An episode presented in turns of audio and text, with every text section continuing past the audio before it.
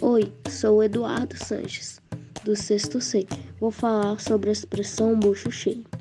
Bucho cheio, ou encher o bucho, era utilizado durante o período de escravização nas minas de ouro, pois os escravizados apenas se alimentavam quando conseguiam preencher com ouro um buraco na parede conhecido como bucho, substituído por bem alimentado ou satisfeito. O racismo sutil por trás das palavras é para que você entenda que ainda existem expressões racistas no cotidiano dos brasileiros. Não se engane, depois que aprender o preconceito por trás das palavras, alerte e conscientize as pessoas ao seu redor.